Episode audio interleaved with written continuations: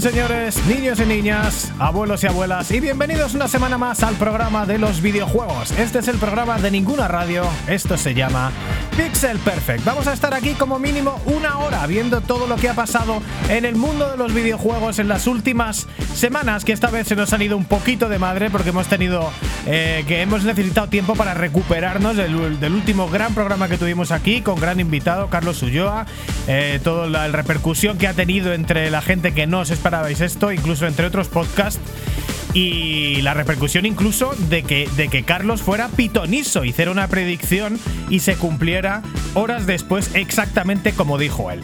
Pues eso, bueno, vamos a estar aquí como siempre. Recibe un, saludo de quien te habla. Yo soy Dani Turienzo y tengo al otro lado de la línea. Y además, eh, recién recuperado también de mi visita a Praga al señor Nacho Hernández. Muy buenas, Nacho, ¿cómo estás? Saludos desde Bohemia, saludos Dani, saludos amiguetes. Hoy, programa 50, 31 de mayo de 2022. Estoy muy bien, te echo de menos, Daniel. Esperamos, efectivamente, como bien has dicho, nos merecemos unos sautitos porque aunque sí hemos estado muy liados, estamos además con el tema del curro bastante liados, sobre tú, Dani, ahora que vas a empezar uno un jodidillo.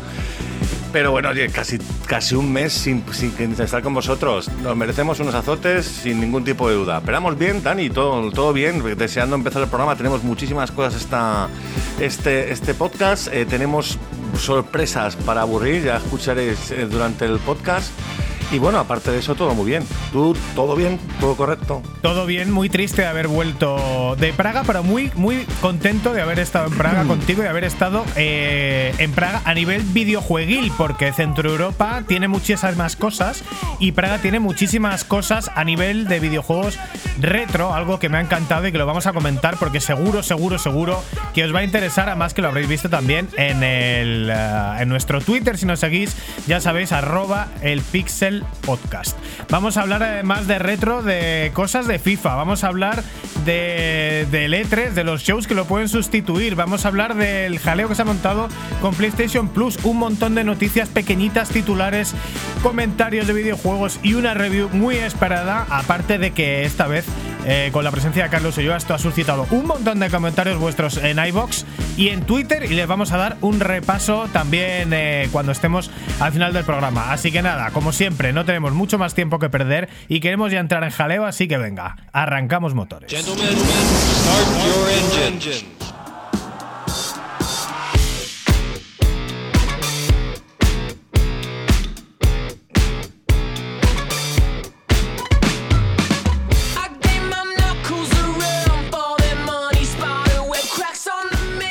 En lo más fresco de esta semana, de este mes, más bien dicho, amiguetes, tenemos cosas muy interesantes. Cosas como, por ejemplo, que hemos participado en el MS2 Club, que es un podcast que ya hemos comentado en este nuestro querido podcast y también por Twitter, en el cual, pues nada, nos han invitado los, los, la gente que normalmente lo hace, que es Javier y Antonio, Calzazaz y Logarán, como más famosamente se les conoce por las redes, en el cual hemos estado charlando con ellos pues, de juegos de la época de MS2 y nos lo hemos pasado bien durante las dos horas que dura ese podcast. De hecho, este podcast debería estar disponible el 1 de junio. Así que nada, después de escuchar nuestro podcast, no dudéis seguiros a escuchar MS2 Club. Que Dani, lo pasamos bien, ¿eh? Lo pasamos muy, muy bien, ¿eh? Lo pasamos muy bien. Es uno de los podcasts más divertidos para participar en ellos. Un ratazo y además que estuvimos mucho rato y se nos hizo súper corto, ¿eh? Nos podíamos haber ido a uno de estos podcasts de dos horas, pero no está publicado todavía. O sea que estamos esperando a que, a que lo publiquen. Sabemos que tienen ahí trabajo pendiente porque no paran y tenían unas cuantas cosas que editar, así que nada, echarle un ojo a MS2 Podcast. Eh, además que un gran honor haber estado invitado ahí porque también han invitado pues a Guillem de Game 40, también he invitado a Manuel de Game 40 y a un montón de gente, desarrolladores, gente de distribuidoras, en fin. Es un gran honor haber estado con vosotros, chavales. Sí, así es. No nos han entrevistado, sin embargo hemos colaborado con ellos hablando de videojuegos de la época y, y realmente una de las cosas más graciosas que tienen que son de los anuncios de la época anuncios de televisión que recordamos que aquellos niños de los 80 con, con, lágrimas en los ojitos. Pero también, amigos, como hemos estado tanto tiempo sin estar por aquí, traemos muchísimas cosas fresquitas. La segunda cosa fresca de esta semana, Daniel.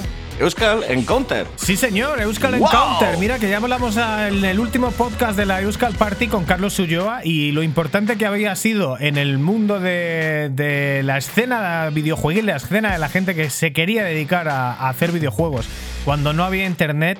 eh, En la época de las demos, que ahí estaba Carlos Ulloa, Manuel Martín Vivaldi. De esto también han hablado con Manuel Martín Vivaldi la gente de MS2 Club. Y sigue siendo una de las party o la party más importante, la LAN party más importante de España, con 5.000 eh, 5.000 personas ahí en vivo y en directo, haciendo de todo, haciendo sus demos, eh, haciendo todo tipo de, de historias con videojuegos, con tecnología, con 3D y con todo lo que os podéis imaginar. Y, y se confirma la noticia de que vamos a estar allí y vamos a estar además grabando un Pixel Perfect en directo desde allí. Y además, además, es más que probable que además del Pixel Perfect que grabemos, hagamos algún show allí directamente y que solo se pueda escuchar allí mismo. O que se escuche algún crossover a lo mejor con alguno de los otros podcasts que van a estar por allí. Que ya os adelanto que va a estar por allí Arqueología Nintendo. Seguramente van a estar los marcianitos y aquello puede ser bastante memorable. Así que stay tuned. Y si alguno queréis asistir a la Euskal Encounter, en principio quedaban tickets. Así que simplemente ir a la web y todavía podéis estar allí, compartirlo con todos nosotros, eh, vernos o incluso participar en el podcast que grabemos allí o el de otros podcasters que van a estar por allí. Así que la cosa pinta estupendísima, Nacho. Y además, Muy- además, como llevamos un mes casi sin aparecer por aquí, pues venga, triple novedad y esta vez novedad de las buenas porque vamos a hacer una cosa que no habíamos hecho nunca. Vamos a hacer un concurso, Nacho. Sí, el primer concurso de Pixel Perfect, amiguetes. Gracias a Flint's Arcade, que es un estudio indie que está situado en Valencia, pues nos han regalado dos claves para Steam de su último lanzamiento que es Galacticon. Bueno, pues que sepáis que este juego eh, hay un pique en internet brutal porque además eh, es un juego de, pues, de, de disparos horizontal, te puedes mover ahí eh, hacia arriba, hacia abajo y intentar acabar con los más enemigos a, a- a toda velocidad posible. Hay un pique brutal porque las partidas online se pueden ver los resultados de los otros jugadores y ya hay muchísimo pique. Total, que en este, en este concurso que Fins Arcade nos ha donado dos, dos claves para Steam, queremos eh, preguntaros la pregunta, atención, redoble de tambor.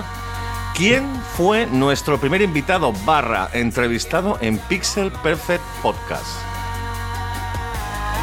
Es muy fácil, ¿eh? Es, muy fácil. facilito, es facilito. Sobre todo para la gente que nos escucháis siempre, lo ponemos un poco más difícil para la gente de Twitter que a lo mejor se ha incorporado hace poco y tenga que rebobinar un poquito en los episodios. Es facilísimo. Así que nada, pronto Nacho, vamos a poner la encuesta en Twitter y de entre la gente que acierte. Eh, lo que pasa es que no sé si se pueden ocultar los resultados en la encuesta o bueno, hasta que no la cierras no se ven. Porque si no, No, claro. ver, al fondo al final no vamos a hacer ninguna encuesta porque realmente lo que vamos a hacer es poner la pregunta y luego la gente va a contestar más abajo. Y de esa Ah. y toda la gente que conteste elegiremos eh, pues una mano pues dos, con la mano esta invisible, ¿cómo se dice? Mano inocente, ¿no? Una, mano, inocente elegirá a los dos ganadores, que seguro que no van a ser enchufes, ¿eh? Antes de que haya las suspicacias. Y los informamos en el podcast la, sema- el- la próxima, en el próximo episodio. Así que nos lo vamos a anunciar solo en el podcast, ¿eh? Y una vez que lo anunciemos en el podcast, pues se tienen que poner en contacto los ganadores con nosotros. Lo tenemos que ver un poquito difícil para obligar también un poquito a hacer el seguimiento del concurso. Claro que Así sí. que. Bueno, vamos a repetir la pregunta. ¿Quién fue nuestro primer invitado barra entrevistado en Pixel Perfect Podcast? Lo pondremos durante esta semana en, en nuestro Twitter, arroba el Pixel Podcast. Así que nada, estar, como bien ha dicho Dani, stay tuned y a, a colaborar, o sea, a participar en, el- en este concurso. Hay que estar, por supuesto, suscrito a nuestro Twitter y a nuestro podcast. En cualquiera de las plataformas nos vale, ¿eh? pero hay que estar suscrito. Por supuesto también arroba Flins Arcade, F-L-Y-N-N-S Arcades. Con eso al final, tenéis que también que seguirlos, que son que hacen juegos indies maravillosos, así que si os gustan los juegos indie, hacen un montón de videojuegos indie y este juego último lo está petando en internet. Pues así comienza Pixel Perfect, así comienza el primer concurso del programa y así comienza prácticamente el verano, porque tenemos ya un tiempazo con casi 30 grados, que nos gusta mucho estar en la calle, pero nos gusta más jugar a videojuegos, así que vamos ya con Made in Japan.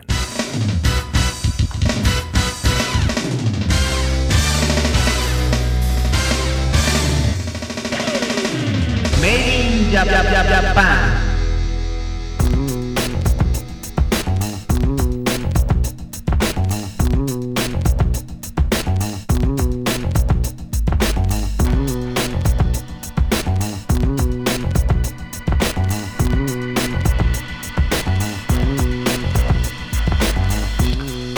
En nuestra sección Made nuestra sección fetiche en la cual hablamos de todo, tenemos un tenemos que hablar por supuesto de que han estado acá estado en Praga aquí conmigo y como hemos comentado al principio del podcast, pues hemos estado en un salón recreativo de lo más especial que se llama Arcade Hari. HRY, lo puedes buscar por, por internet, pero también iremos poniendo fotillos que hemos hecho en este arcade en nuestro Twitter. Y realmente es uno de los arcades más espectaculares que hemos estado nunca. Tiene muchísimas máquinas, no sé si son 150 o 200 máquinas con muebles originales, arcades de la. Pues arcades tan, tan clásicos como, como puede ser Punk. Y hemos estado Dan y yo, pues realmente eh, unas 4 o 5 orillas en, en, este arcade que funciona muy simplemente. Vas para allá, eh, pagas una entrada y, y puedes jugar todo lo que quieras gratis durante todo el día. No es como antiguamente que tenías que echar 25 pelas o, un, o 100 pelas o, bueno, ya un poco más moderno, un eurillo, oiga.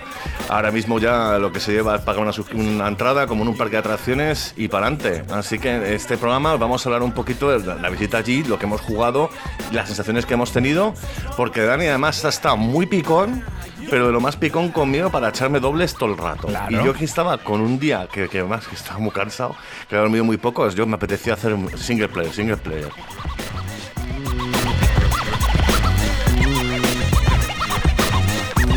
Sigues en Pixel Perfect, sigues en el programa de los videojuegos. Es que no me quedaba a gusto si no lo decía, no estoy acostumbrado a no abrir la sección yo. Bueno, pues visitad a los Recres de Praga. La verdad que yo me quedé completamente impresionado.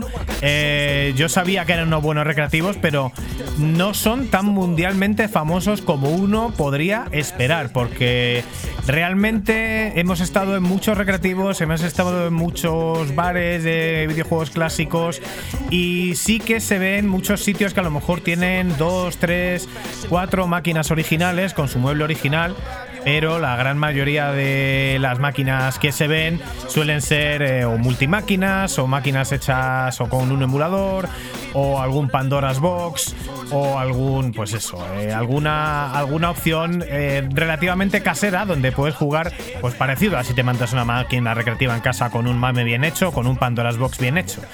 Pero la verdad que me impresionó muchísimo lo que hay eh, cerca de Praga, Arcade Gri, porque hablamos de 200 máquinas de las cuales eh, como 170 o 180 máquinas son el mueble original, son la máquina recreativa original. Es decir, eh, máquinas que incluso aunque las hayáis jugado en la época en el bar de debajo de vuestra casa, ni siquiera las habéis jugado en el mueble original, porque tampoco había tantas en los años 80 en España que se jugaran en el mueble original. Hemos visto la máquina original de Pong. De los primeros videojuegos que se recuerdan. Mm. De hecho, dos máquinas. O sea, Dos el- el- máquinas. el, eh, dos máquinas, la original, original primera, que se ve que es, que es sesentero el diseño de la máquina, todo así como de madera. Y otra, otra que era en, en una mesa. Y luego, pues, qué decir, Space Invaders, la máquina original de Space Invaders con todos sus stickers. Y cómo cambian muchos videojuegos de jugarlo eh, emulado o de jugarlo en el mueble de turno a jugarlo en el mueble original. Porque, por ejemplo, eh, saltándome un poco la lista que has hecho aquí, Nacho, me voy directamente al. ¿Cómo se llamaba? El Iron Man's. Es que no lo veo en tu lista. El, Iron Man's Super Off-Road, que era un videojuego de carreras que se ve como desde arriba, pues eh, perspectiva cenital. Y, y en plan, eh, pues, ¿cómo, ¿cómo definirlo? En plan, un circuito como de Monster Trucks con un montón de obstáculos y tal, y que se juega con un volante que no que, tiene giro infinito. Entonces tienes que darle ahí el zurriagazo para que gire y pararlo para que deje de girar.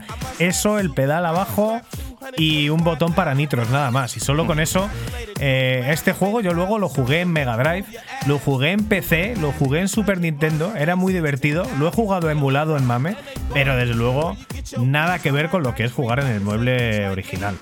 Esto nada pasa- que ver. Y no solamente eso, sino porque también es un mueble que puedes participar hasta tres jugadores a la vez. De hecho, seguro que si, habéis, si no conociste de los off-roads, os sonará de la Fórmula 1, que eran, que eran también, unas- si no eran tres coches, uno amarillo, otro rojo y otro azul, para tres jugadores. Championship Es- es- Sprint, que era exactamente lo mismo, pero como mucho más, más rápido aún y más técnico, y este era como más, eh, más, eh, con más saltitos, muy divertido, que tenías más puedes pillar los nitros y putear al otro, ponerte delante, estaban los charcos, era, eran juegos de la época muy divertidos que pudimos disfrutar allí, pero vamos, eh, como bien ha dicho Dani, es que todos los muebles originales, es que el Pong, estuvimos jugando al Pong y es que el control del, del mando era, una- era un circulito que teníamos que girar como si fuera la temperatura de, de un, termo, de un termostato. Sí, Era, eh, la- los, era- los juegos que había, que eso, como el Arkanoid también, que igualmente es un potenciómetro, entonces es una ruedecita que la vas girando y claro, es súper técnico, no tiene nada que ver con dar izquierda o derecha o jugar con un mando analógico normal. Y evidentemente son mandos que no, que no existen ya, bueno, salvo alguno que, sea, que se lo haga totalmente artesanal, pero es absolutamente maravilloso jugar de mando original a mando original en, en diferentes máquinas. Se me ocurre, por ejemplo, también Paperboy juego absolutamente legendario y que luego jugarlo en consola o jugarlo en PC o jugarlo emulado, pues es un poco más, más truñete, pero vas ahí con tu manillar de la bici que lo vas levantando para frenar, lo vas empujando para acelerar y a mí me sigue pareciendo divertidísimo. A ti no tanto, ¿no, Nacho? Porque como te di un palizón, pues seguro que no. Me, me diste un palizón porque, bueno, tenía dolor de cabeza. Que también es que Paperboy eh, fue uno de los juegos que además tuve en Atari Lynx en su momento. Y era muy bonito de ver gráficamente, pero luego juega un poco bastante tostón. A mí nunca me terminó de divertir mucho. Pero bueno, ahí lo tienes, lo, lo pruebas con el mando original. Anda, mira, Paperboy, me ha hecho una partida que hace 30 años que no juego. Pues venga, te echas una partida. Pero vamos, que, que vistos muebles también, el, el, por ejemplo, el WEC Le Mans 24 este que, que tú probaste, era un mueble que realmente se movía, o sea, tenías tú, te sentabas en la cabinita y se movía de izquierda a la derecha con su volancito y todo. Que luego el juego ya fuera mejor o peor, pues era la época, a lo mejor lo vemos en los 80 con esos gráficos y alucinas, ¿no? Pero claro, eh, tienes que entrar un poco al recre con la perspectiva de, de que son juegos retro, súper antiguos y que, y que, claro, evidentemente eh, los gráficos han mejorado muchísimo, pero desde luego la calidad de algunos juegos, pues ya te digo, como fue el Paperboy, bueno, pues no tanto, pero estábamos con el Gauntlet 1 y 2 o el Vampire que a ti te encantó, o incluso los maravillosos 1941 1942, que ahí sí que le echamos bastantes vicios intentando acabarnos la máquina. O sea Bank que- Panic, que has dicho es que es un juego de Sega de 1981, habrá mucha gente que ni siquiera lo conozca. A mí me sigue pareciendo a día de hoy, para la tecnología que había en, en 1981, me parece un pedazo de juego que tiene su profundidad. Estos son, básicamente, estás en un banco, son tres puertas y tienes tres botones. Entonces, si el que abre, eh, al que aparece en la puerta es un tío para ingresar el dinero, se lo permites. Y si el que sale es un ladrón, le tienes que disparar. Pues de ahí saca un montonazo de profundidad, la cosa se va acelerando. Hay tíos que parece que llevan el dinero, pero aparece otro que le tiene como secuestrado, entonces tienes que dispararle rápido. Y luego cuando disparas a los ladrones, dependiendo de lo rápido que les dispares, si les disparas antes de que saquen la pistola no te dan puntos, si les disparas cuando ya han sacado la pistola tienes un contador y cuanto más rápido eh, le dispares te dan más puntos. Hay un punto álgido para darle donde si das a 5 en ese punto álgido, álgido te dan vida extra.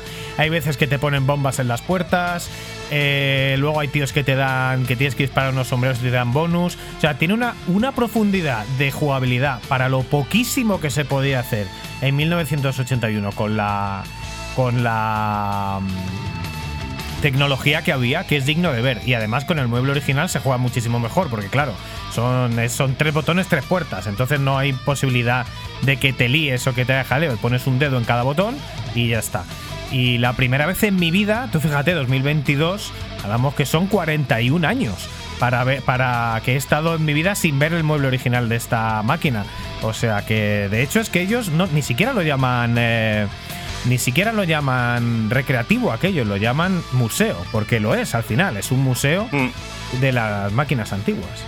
Sí, y te damos, Dani, es, muy, es bastante normal porque realmente en España, como bien has dicho antes también, los muebles que teníamos eran estos muebles estándar que simplemente lo cambiaban la placa y tenías un nuevo juego y no había más historias. No compraban los muebles enteros como pudimos a lo mejor ver mucho más en la época del 94, 93, ya con los muebles estos de Sega eh, grandotes como puede ser Daytona, Sega Rally o de Namco, pues el Ridge Racer. Sí, en esa época había muebles en España, solían ser muebles estándar y bastante cutres. Estos con el cenicerillo todavía hay puesto. En plan, ya.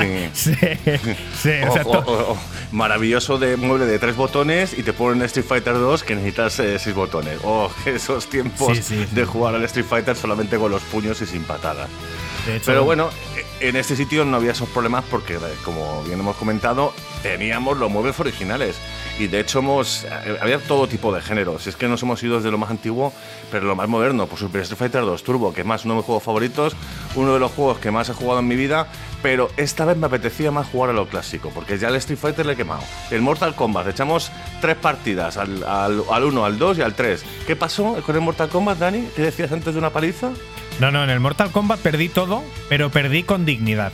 Eh, perdí con dignidad. Y luego Street Fighter 2, mm, yo he siempre sido bueno. Regular, tirando a no tan bueno, y sabía que Nacho era mejor que yo, pero eh, Nacho no ganó aquel torneo de los marcianitos, quedó no sé si en la final, semifinal, la Quedé semifinal. tercero. Quedaste tercero. Eh, entonces pensaba que igual habías perdido facultades, pero con el mando original de la máquina, Nacho me dio una paliza descomunal y le veo totalmente en plena forma. O sea, ojalá hubiera habido un concurso, que por cierto, luego quiero ir al tema de concursos, que no me había acordado, pero también tenemos otra cosa que decir. Claro, pero es que con el mando de, de Xbox, ¿cómo voy a ganar en un concurso de Street Fighter, Daniel? Como bien has dicho tú, con el, con el arcade, con el mando normal al que estoy acostumbrado a jugar, pues evidentemente soy mucho mejor. Pero bueno, queda tercer puesto junto a Neko de Carco del Nintendo. No, no me puedo quejar, ¿eh? después de no haber jugado tantísimo tiempo online. Yo te digo que con la paliza que me diste, eh, con mando bueno, eh, yo pienso que estás para ganar, pero no, no, quiero, no quiero volver a ser víctima, ¿eh? Eh, además jugué con, con Vega, que es un personaje que tampoco controlo mucho. Normalmente juego con Ryo, pero oye, quería humillarte y lo conseguí. Bueno, pues hablamos de más jueguitos, otros, otros juegos de coches que había, eh, también con mueble súper chulo. Eh, bueno, estaba el Chase HQ, mueble original, qué maravilla el, Chase HQ.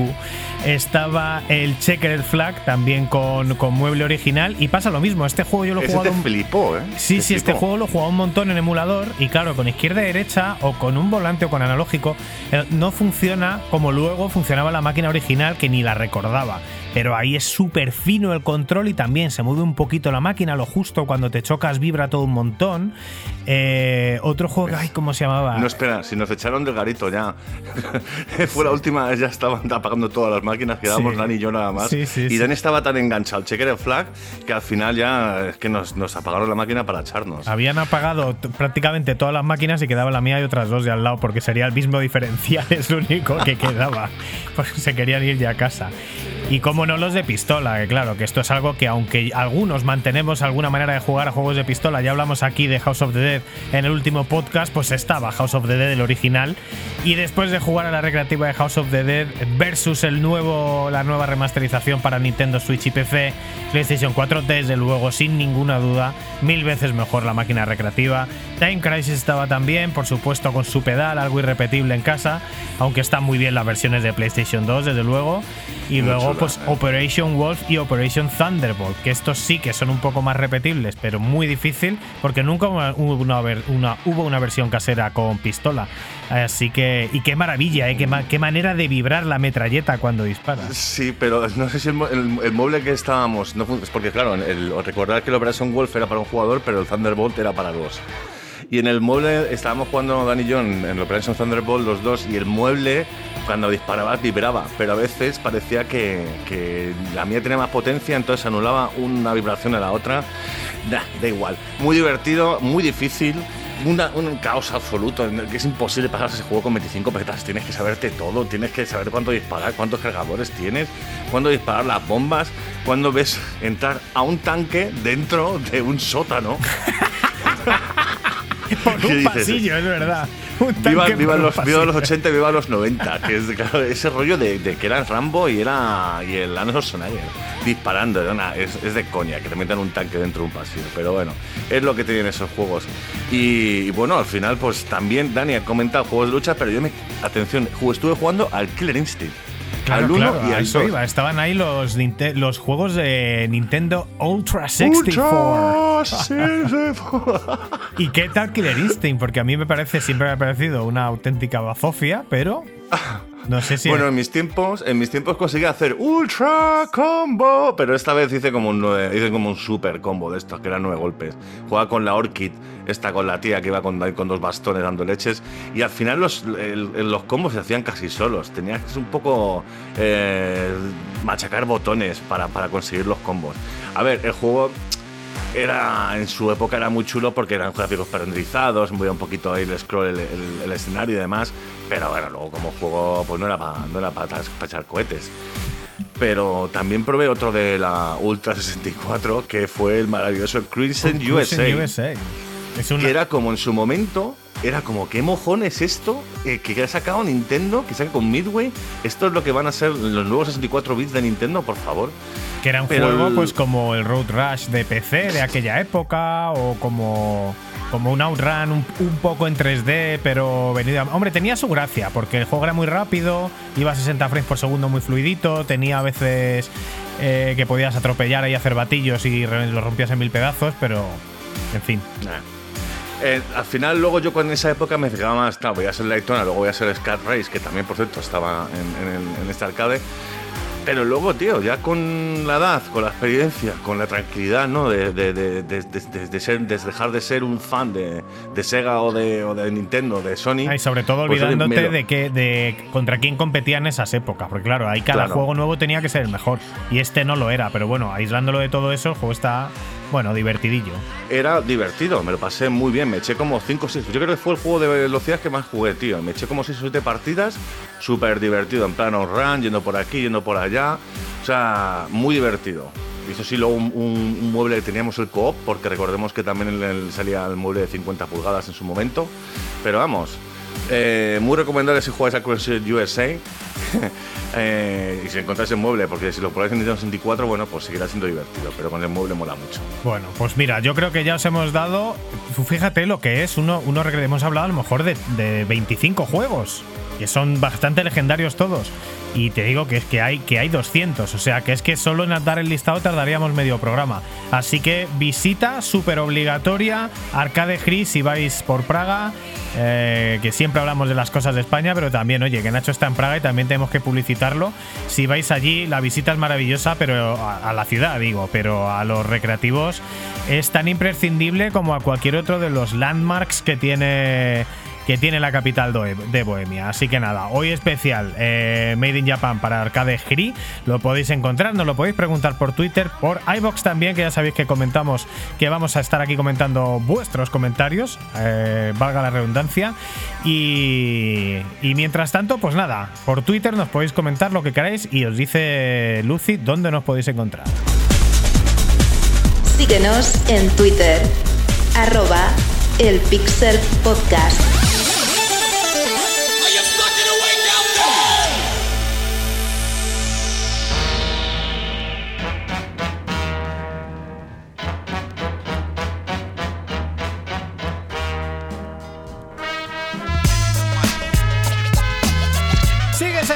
Perfect.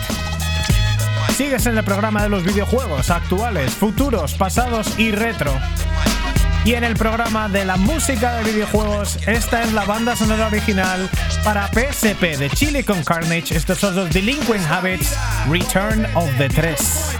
Botellas empty, first 10 rows anointed. The fiesta's popping and all fingers pointed. Rehab bottles got the whole crowd jointed. Checking what eyes can't be sweating no why. I can't be living word fly, keep the gleam in your eye. Con mucho drum roll on time, let the home blow. Gas to the pedal like metal at a court show. The rhyme rocker with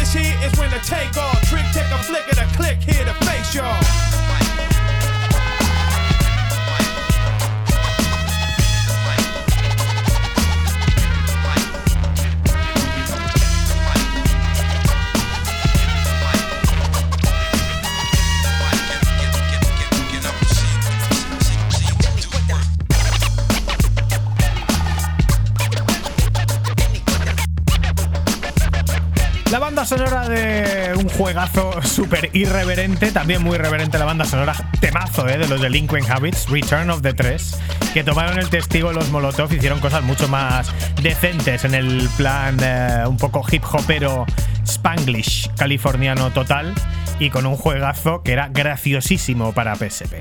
Hasta aquí la musiquita y seguimos en Pixel Perfect, vamos ya con las noticias. Pixel Perfect Pod- Podcast.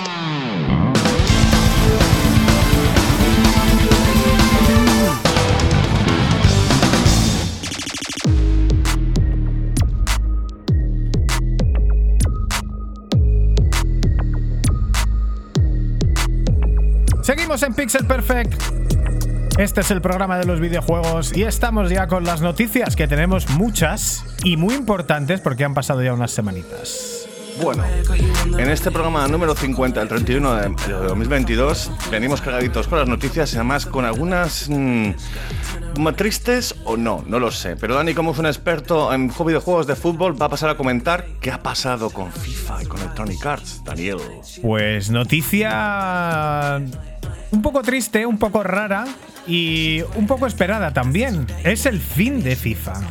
Después de un año lleno de rumores, se confirma lo que ya era un secreto a voces. Electronic Arts y FIFA han roto el acuerdo que tenían desde 1994, que se dice pronto, ¿eh?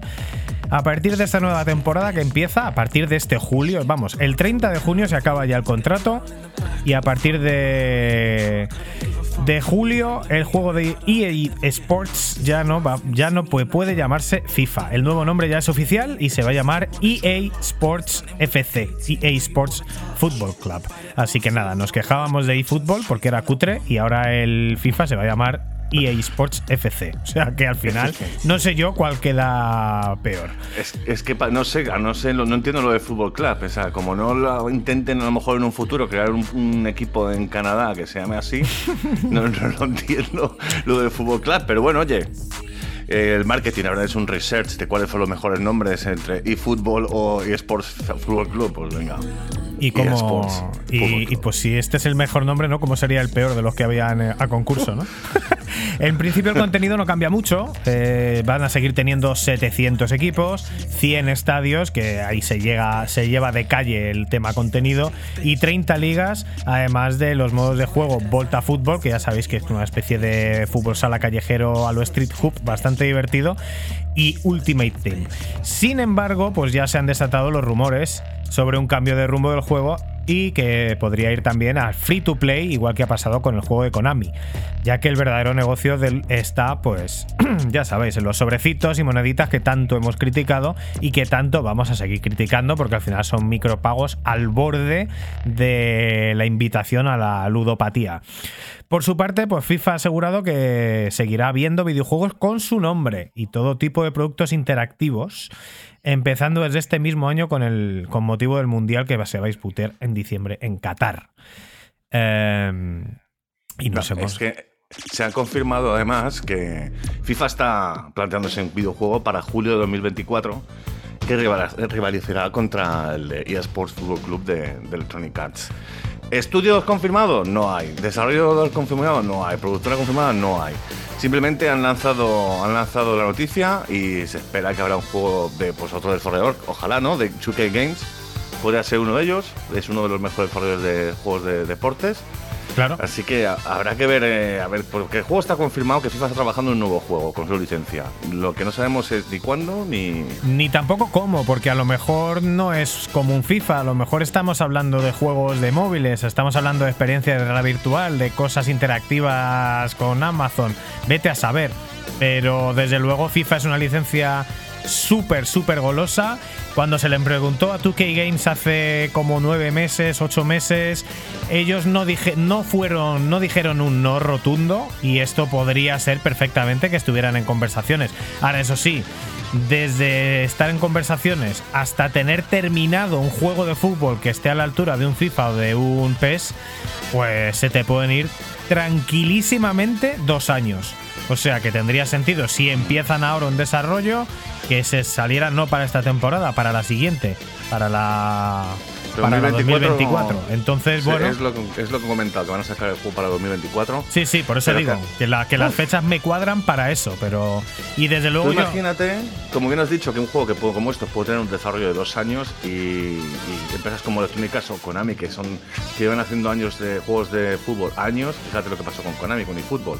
Les ha costado un año más o menos recuperarse de lo que ha sido el, el paso al free to play con el nuevo motor y demás. Sí, sí, y la- en el cambio de generación de PlayStation 2 a PlayStation 3, pa- también cambio de motor, eh, no les costó dos años, les costó más. Entonces, bueno, vamos a ver qué pasa. Pero si ellos lo tienen claro, pues ojalá. Ojalá, porque oye, al final, eh, FIFA, a quien le guste mucho, pues genial. Eh, PES o eFootball, ahora ah, veremos a ver si nos puede llegar a gustar mucho, mucho cuando acaben mejorándolo todo lo que lo tienen que mejorar. Pero desde luego sería un soplo de aire fresco que alguien que hace los pedazos de juegos de baloncesto que hace 2K Games saque un juego de fútbol. Pero bueno, estos son todo especulaciones y lo que es seguro es que este año se cierra una saga que ha durado nada menos que 30 años. Ese primero FIFA International Soccer en 1994, la primera vez que escuchamos el It's in the Game. ¿Cómo era? It's in the Game. Eh, se nos cayeron EA Sports. Game. game. Se nos cayeron las bragas. Pues ahí. Tú 30 imagínate años. cuando conectas el cartucho a la consola, tío, en la Mega Drive. Luego- y suena eso, vamos. Esos años con la perspectiva isométrica, luego el salto a las 3D con el primer FIFA en 3D para 3DO. Eh, los años oscuros a la sombra de PES delante, durante las generaciones de PlayStation 1 y PlayStation 2. Eh, que el juego, aún así, bueno, vendería, pero, pero no lo por lo menos yo no, yo no lo jugaba, no lo jugaba prácticamente nadie.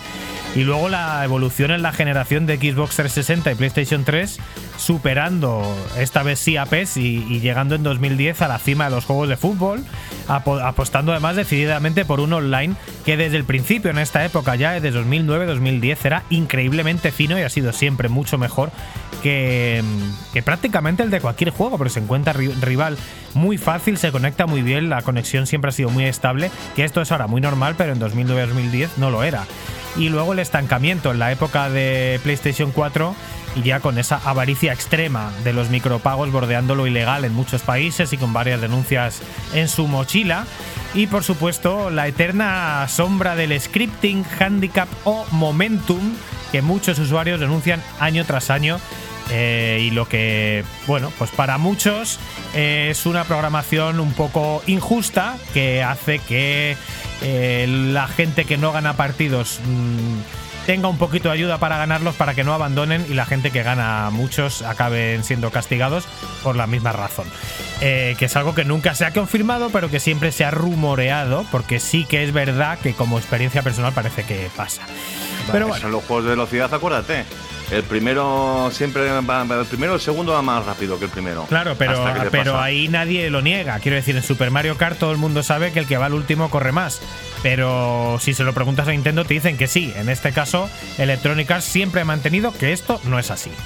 Eh, pero todo, el- mucha, mucha gente dice que, que sí lo es. De una forma o de otra, pues FIFA es uno de los mayores responsables de la venta de consolas a nivel mundial y ha sido la puerta de entrada a los videojuegos para millones de entusiastas del fútbol. Así que, bueno, ha muerto un rey y larga vida a quien sea, porque no sabemos si será al nuevo FIFA, al nuevo EA Sports Football Club, al eFootball o al juego hipotético que seguramente acabará sacando FIFA con otra desarrolladora. Así que desde aquí nuestro pequeño homenaje a los 30 años de FIFA que ya no serán al menos con Electronic Arts. Y fíjate, se nos acaba la música así para que quede en plan súper, súper Que, épico. que has de que pensar, ¿eh? Para que echéis la vista atrás cuando probasteis por el FIFA 95 Super NES o el FIFA, 90 el FIFA famoso 93 de International Soccer para Mega Drive. Buah, qué tiempos. There is a chain that's never broken. Suena en Pixel Perfect Offspring, Way Down the Line. Esta es la banda sonora original de Crazy Taxi, uno de los juegos que va a tener una reedición que ya veremos cómo, cómo se lo monta Sega. Pero tenemos otras noticias eh, también de cosas no anunciadas o más concretamente de los sitios donde normalmente se anuncian las cosas. Así es, amiguetes, porque claro, como ya hemos comentado en antiguos podcasts, nuestro querido E3 ya no se realizará como de costumbre este verano. Sin embargo, amigos fanáticos de las convenciones, hay cositas preparadas para este mes de junio que podemos disfrutar por internet en todas las plataformas de streaming.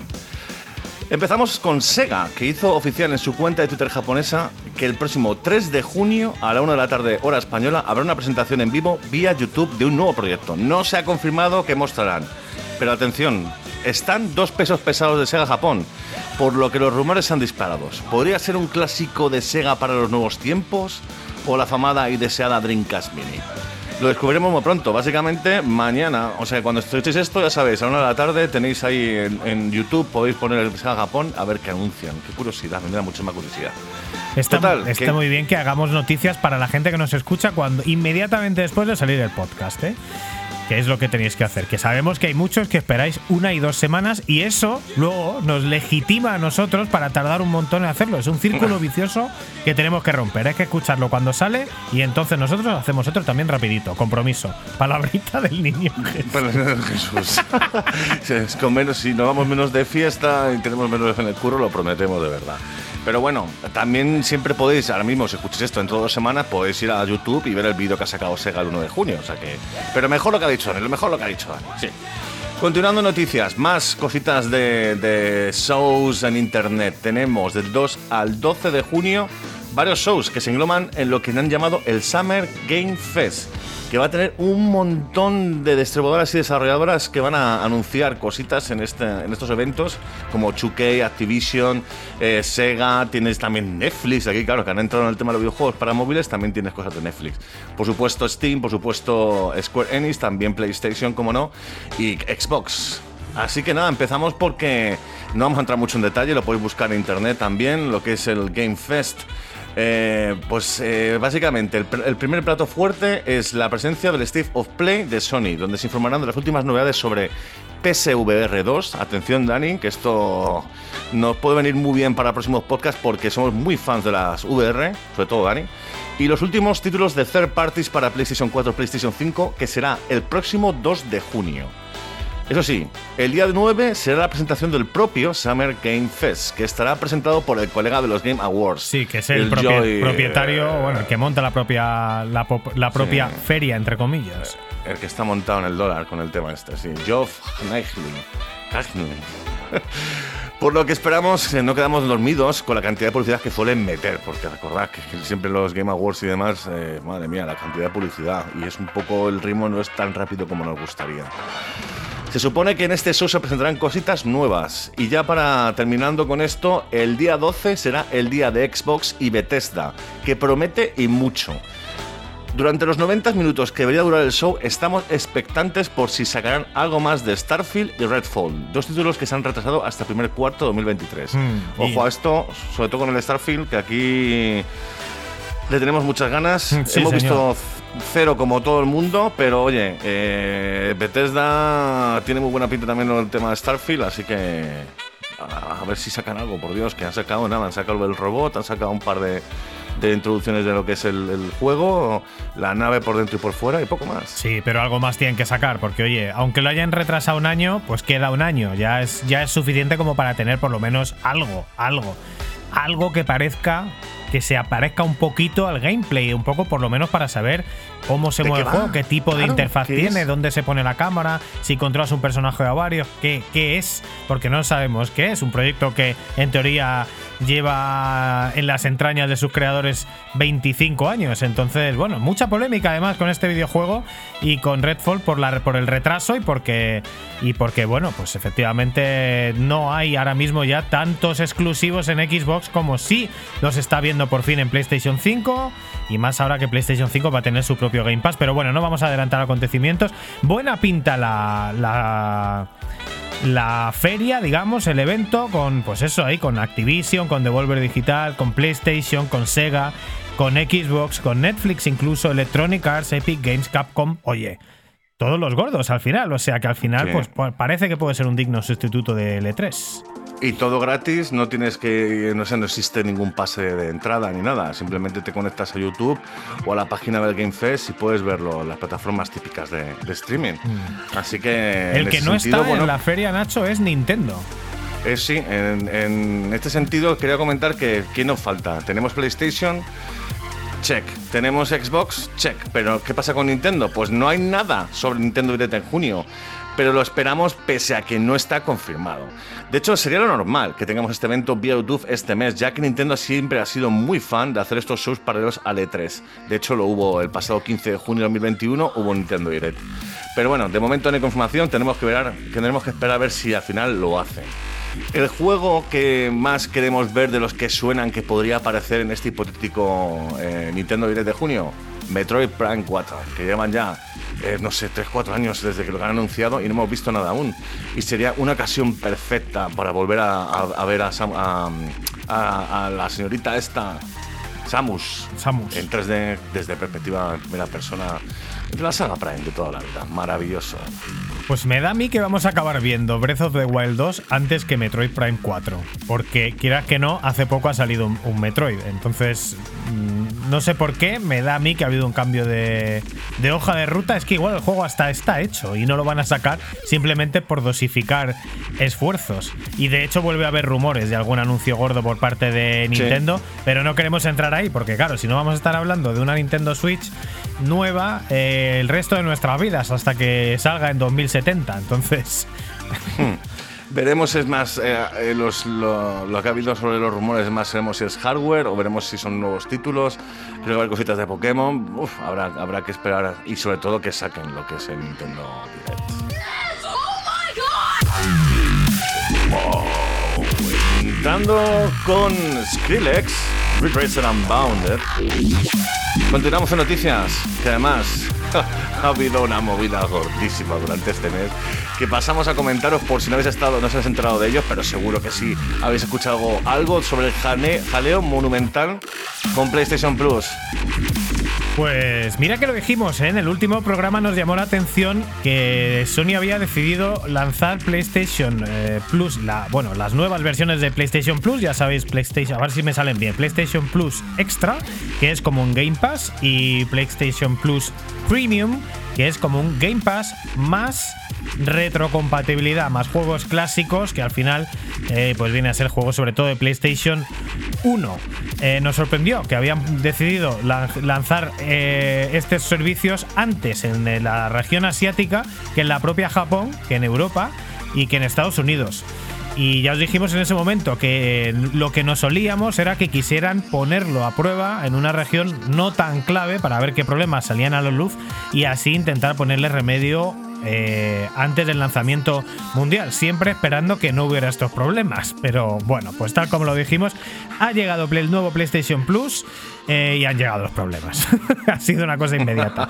Hay que decir que los usuarios que no tenían PlayStation Plus hasta ahora, o los nuevos usuarios, no van a tener ningún problema. O sea, pagas el servicio y lo disfrutas. Fin.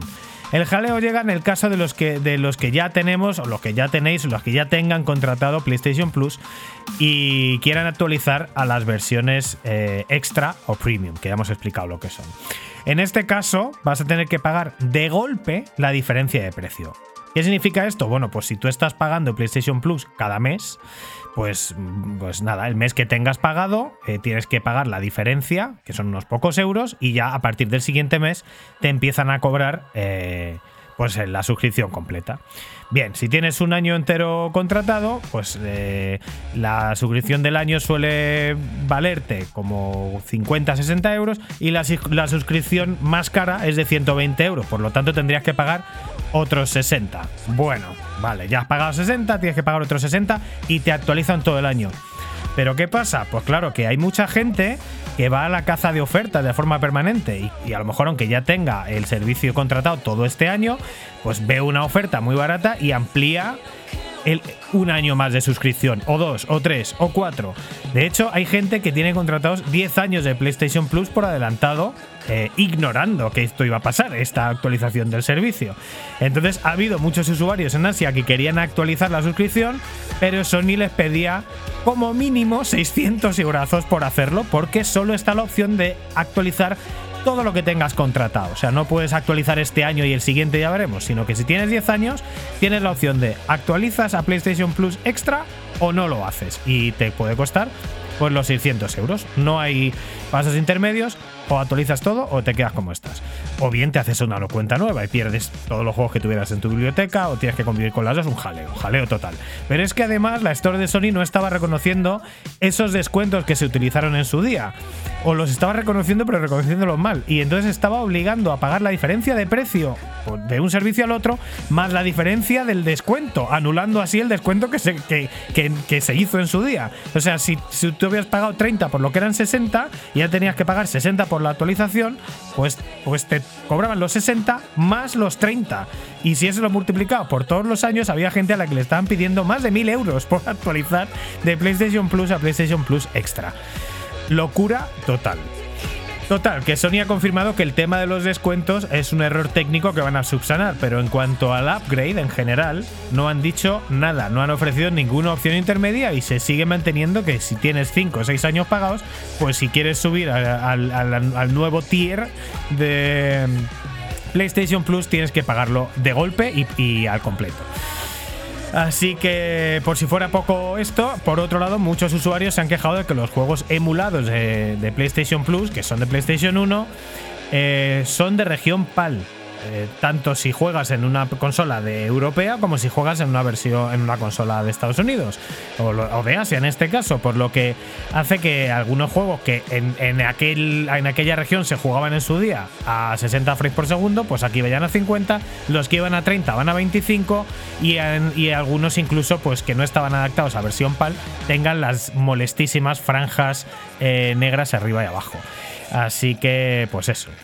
Eh, un pequeño desastre. Ha habido muchísimas quejas por esto y bueno, parece que PlayStation se lo olía al ponerlo en Asia antes que las otras regiones y veremos a ver si por lo menos el tema de, de cancelarte las- de los descuentos lo solucionan y que ofrezcan alguna solución eh, al, a la tema, al tema de las suscripciones largas.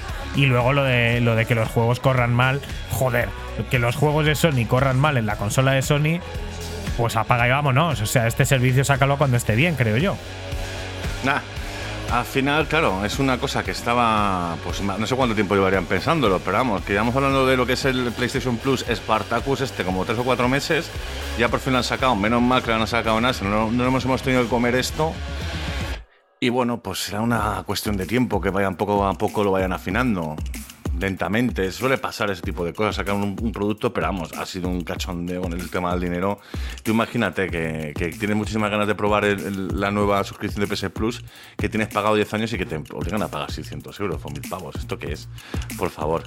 Pero bueno, yo creo que efectivamente es una cosa que irán mejorando. Lo del tema de los juegos emulados, que aparezcan en PAL en vez, joder, no sé, no tiene ningún sentido. porque no pone FNTSC directamente? Claro. En Japón y en Estados Unidos, en vez de en PAL. Es que Siendo el dueño de la licencia, pues por el que sea. ¿Cómo pones el, el que peor rendimiento da? Es como si lo hubieran hecho en plan, no sé, coges una carpeta, arrastras archivos y no sabes ni lo que estás haciendo. Tiene ahí un tío dándole a la tecla y sin comprobar nada, no sé. No tiene pies pues ni cabeza. algo así, porque, vamos, no tiene ni pies de cabeza. Pero bueno, confiamos en Sony. Eh, y pues veremos qué pasa durante las próximas semanas y meses con este servicio PlayStation. Hasta aquí las noticias largas, mientras que suena en Pixel Perfect la banda sonora de Gran Turismo 7. De hecho, venga, la voy a bajar y me la dejo para luego porque vamos ya a las noticias rápidas, ni que si chulas, que le gustan a Nacho en titulares.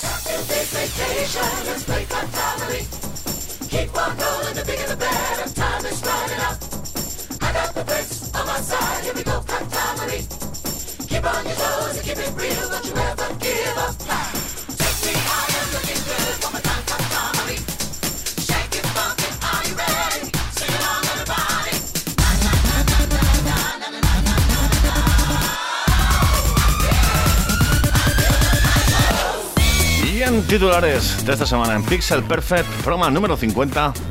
Tenemos al estudio español Path Games, ha sacado justo y vía Meridian Games una versión revisada de su aventura terrorífica en primera persona llamada Insomnis, en Enhanced Edition. Esta edición para PlayStation 5 incluye una carátula especial, un libro de arte y un juego de cartas basado en este videojuego. Recordamos eh, que en este desarrollo exploraremos una terrorífica mansión donde tenemos que resolver diferentes puzzles para avanzar y enterarnos en qué locura nos hemos metido. En próximos podcasts lo analizaremos en su versión para PlayStation, Daniel, que tenemos la clave ahí, eh, muerta del asco. Y es que realmente, chicos, hemos estado con un mes súper liados, sobre todo después del tema del Carlos Ulloa, el viaje de Dani a Praga. Pero de verdad, de verdad, de verdad, eh, tenemos la clave y nos vamos a poner con ello en cuanto nos sea posible. Así que nada, echadle un vistazo si podéis, de mientras. Y continuando titulares, Daniel. Pues Codemasters y Criterion Games están preparando la nueva versión de Need for Speed. En el pasado EA Play de 2020 se confirmó esta nueva, nueva entrega y ahora se ha confirmado quiénes van a desarrollarlo, pero de momento no hay más información. Por haber no hay ni fecha de salida y ya van dos años, pero vamos, eh, Codemaster y Criterion Games pues estamos hablando de los dos mejores estudios de, juegos de carreras eh, no simulador que hay ahora mismo en el panorama mundial. Así que pues lo esperamos con las manos, con los brazos abiertos después de, los últimos buenos juegos que hemos tenido en Need for Speed, especialmente el remaster de eh, Hot Pursuit. Dead Stranding 2 es oficial. El famoso actor Norman Reedus de Walking Dead o de, por ejemplo, el juego original, ha confirmado en una entrevista que está trabajando en la secuela del famoso simulador de mensajero de Kojima Productions. Que no, que es más. De hecho, hicimos una review, lo puedes escuchar eh, hace unos cuantos, no sé, 15 podcasts, y es más profundo que un simulador de mensajero. De hecho, creo que nuestra review es de las pocas que no es ni increíble este juego es lo máximo y tampoco le ponemos mal. O sea, que es un juego. No, luces y sombras en nuestro caso. A mí me moló. Sí, El lentillo y tal, pero muy chulo en el fondo. Eh, sobre el tema de fechas, pues ni una, pero probablemente se vaya a 2025. Ya está a la venta Snow Bros. Special para Switch, un remaster muy esperado de uno de los juegos más queridos de las recreativas que también tuvo su éxito en las consolas de 16 bits y la nostalgia ya sabéis que vende mucho y vende bien y si se hace bien se pueden sacar videojuegos muy jugables a día de hoy como hemos visto en juegos sobre todo como Outrun y como Virtua Racing por parte de Sega. Sin embargo, el remaster es muy parecido a Toki, que es otro de los juegos también reeditados y reeditados muy mal. Es decir, eh, gráficamente muy, muy feo, con muy, muy poco atractivo. Parece que han cogido básicamente el juego original y le han puesto una capa de gráficos en 2D por encima con resoluciones actuales, pero sin alma, sin ganas y solo con ganas de que, anda, el Snow Bros, me lo voy a comprar. Me parece muy poco atractivo, me parece una muy mala idea, me parece un juego que tal como Toki acabará estando en la de Nintendo Switch por 3-4 euros en los próximos años. Eh, pero bueno, eso sí, eh, Toki, te digo que fue una mala reedición, no tenía prácticamente nada y este tiene 30 fases nuevas, así que por lo menos eh, algo más de contenido tiene. Algo es algo. Y con mucho placer os informamos que uno de nuestros seguidores en Twitter, Jesús Martínez del Vaz, va a tener su libro La historia de Dynamic adaptado a una serie de televisión de la mano de los creadores de El Ministerio del Tiempo. Poca información de momento sobre este proyecto, pero estamos muy ilusionados con lo que pueda salir de aquí. Que bueno, Voy a ser una serie, un sitcom en plan de Office o, a saber qué sale por ahí. Pero oye, que genial, ¿eh? Que es, molaría mogollón, porque además Dynamic, una empresa española eh, de los 80 que triunfó los 8 bits y luego más adelante que ha sacado su propio sello de FX, Games, que bueno, se, ha, adaptado a los nuevos tiempos como ha podido la pobre y que también tiene un super, super, super simulador PC Fútbol famoso en su momento y que muchos de nosotros hemos disfrutado. Y dentro de las noticias saltarinas, eh, Jim Ryan, el jefazo mundial de PlayStation, ha vuelto a insistir en que no piensa meter sus juegos triple al día 1 en PlayStation Plus, en los nuevos servicios. Eh, los motivos, los mismos que ya dijo, que los juegos tendrían menos ingresos y por ello tendrían que hacerlos más baratos y por lo tanto peores. Algo que suena muy bien, pero que se contradice mucho con los juegos también muy caros que saca de día 1 eh, Xbox en su Game Pass. Así que nada, un pulso. Eh, bueno, PlayStation no quería hacer el, Game Pass y lo ha hecho, y esto tampoco lo quieren hacer. Vamos a ver hasta dónde llevan el pulso, si lo consiguen mantener o no lo consiguen mantener. A estas declaraciones a mí me parecen un poco extrañas. Un juego más barato no tiene por qué ser peor. Solo hay que ver los indies que con muchísima calidad que hay por ahí. Pero bueno, si él dice que es porque si un juego lo tiene que hacer más barato va a ser peor, a lo mejor sale con más bugs. Pero vamos, yo le preguntaría a qué exactamente se refiere. Y ya para terminar lo que es el tema de titulares, eh, dos de nuestros compañeros podcaster Arqueología Nintendo y Pixel Sonoro han sacado nuevos episodios recientemente. No olvides echar un vistazo. Y por cierto, al loro, con Arqueología Nintendo, que en el próximo episodio hemos colaborado en el podcast de Neko ante la pregunta: ¿Quién fue ganador de los 16 bits? ¿Sega o Nintendo? Importante, ¿eh? Y además que si no, si no lo escucháis, pues no vais a saber nuestra opinión, así que no la podemos decir. Eh, exacto. Seguimos, señoras y señores, en Pixel Perfect. Pixel Perfect.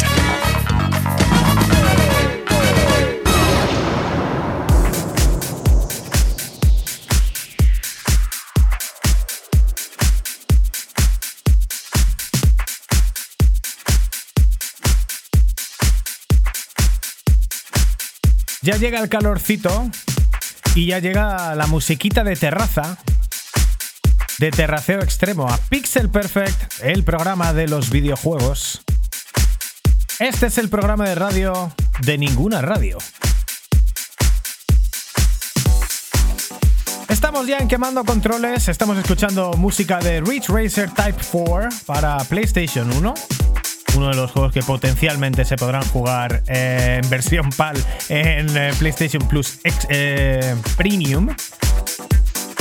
Y vamos ya con lo que hemos estado jugando esta semana. Vamos a dedicar estas semanas. Vamos a dedicar esta sección a lo que hemos estado jugando, una review muy esperada y también vamos a ver los comentarios que hemos recibido en Twitter y sobre todo en iBox. Y los vamos a contestar un poquito. Nacho, Qué ganas teníamos de jugar y comentar eh, Ghostwire Tokyo. Sí, y qué temazo el que estás poniendo de Racer. Es que me encanta este tema de Racer 4. Que de hecho, ahora que lo dices, lo del tema terracita, efectivamente, Dani. Pero eso es más noventero. Ahora mismo te vas a una terraza que te ponen reggaetón. Del mal. Bueno, ah. hay de todo. Esto es difícil encontrarlo, sí. Y hay sitios eh, más animados por, por el por lo por por, eh, por todos los lados malos de la música, sobre todo ese. Y los hay también mucho así, en plan chill out y buen rolleros, en plan puesta de sol. Y eso es lo El respeto. café del mar, ¿no? Lo respeto, pero esto, esto molaría más. No cabe duda. Pues sí, Dani, ya por fin me pude acabar Ghostwire Tokyo, que es un juego que además me lo acabé en, abril, pues o a, mitad de, de mayo más o menos, después de haberme acabado desde el ring me puse con ello. Y es un juego que es de Bethesda, que pasaré para PC y para PlayStation 5. Y que realmente me ha sorprendido mucho porque mucha gente está hablando de ello y veas las fotos y, y los vídeos que tenían muchísima buena pinta y bueno, digo, pues habrá que echarle un vistazo a ver qué tal. Así que nada, mundo abierto en primera persona en el actual Tokio del siglo XXI. Impactante gráficamente, o sea, está muy bien recreado lo que es toda la ciudad, es muy bonito de ver y sobre todo muy realista. Yo no sé si eh, es el motor que utilizan o algo, el render que hace de, de todos los objetos que se pueden ver en el juego es espectacular. La iluminación es increíble de ver, porque además como es Tokio, que tú has estado ahí, amigo Daniel, ¿sabes cómo va el rollo de las luces por Shibuya? Que se ven, eh, pues eso, neones por todos lados, eh, lucecitas de, de come aquí, come allí, eh, vente a este chico, a este, a este club que vas a conocer chicas. Pues todo eso está perfectamente recreado en lo que es Ghostwire Bueno, Tokyo. por Shibuya, por, Akija- por Akihabara sobre Akihabara todo. o donde sea. Y por otros Es- muchos ver, barrios. Tokio es muy grande, entonces no han hecho todo lo que es el barrio, todo, toda la ciudad de Tokio, pero sí aparecen muchos lugares conocidos como puede ser Tokyo Tower o pues sí, Shibuya o no sé si Kajiabara también sale por ahí. Yo creo que sí sale, pero vamos. El mapa es enorme, es, nos, permite, pues, nos permite habla- eh, andar por, por el mundo, sobre todo al principio no, porque está bastante cerrado, pero según vas avanzando, pues eh, vamos desbloqueando lo que es el área. ¿Pero por qué? Porque al final el- el- la historia tiene que ver mucho con el juego, que es la- el protagonista comienza el juego muriendo. ¿Spoiler? Bueno, pues bueno, ya ves lo de Ghostwire Tokyo, pues es una, una mezcla un poco de lo nuevo. Pero comienza lo ya en la cinemática inicial, o sea, o yo juegas algo antes. No, no, no. Entras y el tío la ha palmado. O sea, de hecho, la, la cinemática inicial es, es, un, es un accidente de tráfico en pleno. Además, en el, creo que es en el famoso cruce este de, de Akihabara o es Shibuya. Ese sí que es Shibuya. Vale, pues el famoso cruce este de, es, justo ahí, pues un accidente de tráfico, se han llevado por delante a un tío y el tío es, el protagonista. Y además está entrando en una especie de plano entre los vivos y los muertos en el que conoceremos a un espíritu vengador que se mete en nuestro cuerpo y a que al final, pues mira, es, un- es muy cabezote y tal, y están el protagonista y el espíritu este, eh, muy, pues eso, no colaborando mucho al principio, pero luego poco a poco pues ya se van abriendo y justamente el enemigo, el enemigo del juego es común para ambos, para ambos eh, personajes. Así que realmente aquí la, historia del, juego mezcla mucho lo que es la, vida y la muerte, se habla mucho de la muerte, pero realmente el desarrollo nos llevará a explorar los barrios de la ciudad donde encontraremos espíritus errantes a los que habrá que ayudar. Darán misiones, algunas por las típicas de secundarias, encontrar objetos perdidos, exorcizar una sala, una casa poseída y también encontraremos personajes y enemigos basados en la mitología japonesa. Y esto, señoras y señores, está el juego lleno. O sea, esto es increíble porque a quien le guste el tema de Japón, la cultura japonesa va a flipar por la cantidad de información sobre esta A ver, hemos perdido a Nacho un momento. Eh, joder, mi internet. Nacho. Madre mía, el internet, bueno, el internet prehistórico que tenemos aquí en República Checa. Las cosas del directo. Decías que a quien le guste la cultura japonesa van a encontrar mucho aquí, ¿no? Sí, muchísimo, porque además el juego es que está lleno, porque eh, las cosas, los, los ítems que puedes encontrar están todos relacionados con Japón. Puedes ir a tiendas a comprar y el, el- el que te vende la comida es un gato, de estos eh, típicos de espíritu japonés que te dice bienvenido a mi tienda con No. Y puedes comprar, pues no sé, las típicas ta- takoya- takoyakis y cosas así. Te explican un poco también en las notas la cultura ¿no? que hay detrás, porque de cómo están hechas y demás. Y por supuesto también el, pues, el tema de los espíritus, ¿no? Eh, lo que son la mitología pues, de fantasmal de Japón. Pues a lo mejor en España tenemos el hombre del saco o las meigas. Pues allí tienen al Harimori y el Chikiwiki, que son dos espíritus muy traviesos que si vives en una aldea en Japón de la época Edo, pues les tenías miedo porque te podían eh, matar o te podían robar cosas y esconderlas de tu casa, cualquier historia así. Mm. Y además, O sea que está eh, además muy de- las zonas que has dicho, de Shibuya, Akihabara, lo que sea, también están hechas, pues yo que sé, muy bien hechas y muy bien, muy bien representadas cosas como, no sé, pequeños barrios, callecitas con sus cabinitas y sus y sus eh, motos aparcadas. O sea, me resulta súper parecido a cómo es Tokio de verdad el Mm. juego realmente. El- estas callejuelas que puedes ir de vez en cuando es, gra- es gracioso porque te recuerda un poquito a, a los que habéis jugado al Senmu, que fue una de las primeras veces por mí, por ejemplo, que pude ver algo de Japón, pues esas callejuelas, esos rinconcitos, esas casas con el muro y luego la entrada, pues es- hay cosas muy, muy parecidas en, en el juego y se ven muy, muy bien y es muy, muy chulo. Eh, eso sí, con una RTX, lo repito, es que tiene que verse increíble. O sea, el, tema, el tema de la luz es increíble. Ya luego entrando en lo que es el tema del combate, ¿no? un poco la diversión. Como es un juego en primera persona, podemos a lo mejor incluso compararlo con un poco el Quake o un Doom a la hora de atacar. En vez de contar con armas, pues contaremos con diferentes hechizos. También tenemos ataques en melee, que no son muy potentes. Y es una pena porque podrían haberle dado mucho más chicha por ese lado. O también un arco, que esto viene bien para el tema de sigilo, porque normalmente las batallas contra los enemigos puede haber como un grupo de tres o cuatro enemigos y las gorras puede haber hasta 8 o 10 enemigos a la vez, con lo cual in- in- interesa también entrar un poquito por el sigilo, intentar acabar eh, con los enemigos uno a uno, pero muchas veces no queda más que entrar a saco y acabar con 5 o 6 a la vez. Y con el tema de los hechizos, pues lo típico, fuego, eh, agua y viento, y cada uno pues hace un tipo de daño más a un enemigo o a otro. Eh, lo curioso mm, de esto es que em, los enemigos no son muy allá en su diseño, ya que son representaciones de pues, colegialas, colegiales, oficinistas eh, del Japón actual. Pues señores con un, un espíritu sin cara, con, con un con un paraguas y una y pues un maletín de oficinista. Y estos son los enemigos que te atacan. Son un poquito tristes en este sentido. Pero bueno luego hay otros que en plan rollo kabuki con máscaras tenebrosas que molan un poco más. En mi, esco- en mi experiencia el combate es bastante plano por ello, lo que puedo recomendar de este juego es que realmente lo mejor es la exploración. La historia es muy buena, es lo que realmente me ha enganchado a seguir jugando porque ha habido momentos en que se me hacía muy pesado. Porque ser un juego tan grande tienes muchos detallitos de busca cinco espíritus en esta zona para completar tal misión. O vete o completa todas las misiones de esto, que es básicamente pues eso, ir a hablar con un tío y que te cuente que, que tienes que hablar con otra persona y que simplemente te hacen recorrer el mapa un poco sin sentido y una historia un poco que te da ni, ni, ni- ni bien ni mal. Pero lo que es la historia principal, lo que es la misión principal, es buenísima. Los gráficos, como ya hemos dicho, increíbles y sobre todo lo que es la cantidad de información sobre la historia y la mitología japonesa, que esto los, los amantes de Japón van a flipar porque tienen, tienen muchísima información sobre lo que es, eh, lo que es el país del sol naciente. Nah. Lo peor del juego, pues bueno, pues el combate es un bastante simple y a mí personalmente no me ha divertido mucho. Y luego también, pues eso, que algunas misiones secundarias cansan y, y no es muy allá. Luego tampoco es muy largo, son como unas 15, 10, 15, 20 horas si te, si te, si te pones a lo mejor un poquito más. Pero yo al final me ha decepcionado un poquito. ¿Lo recomendaría recién salido? No. ¿Lo recomendaría ahora mismo que está rebajado? Sin duda. Si podéis, si os molan los juegos de acción en plan japonés, o sea, en plan rollo eh, cultura japonesa y demás, pues está original y es muy bonito de ver. Sobre todo en PlayStation 5, eh, yo creo que es uno de los juegos que hacen gala de la nueva del nuevo hardware de PlayStation 5, lo usan muy bien. Yo lo he jugado en versión PC, sin RTX, me va bastante bien con la 1070, pero, pero vamos, con la RTX, Daniel, esto en tu caso tiene que verse de lujo.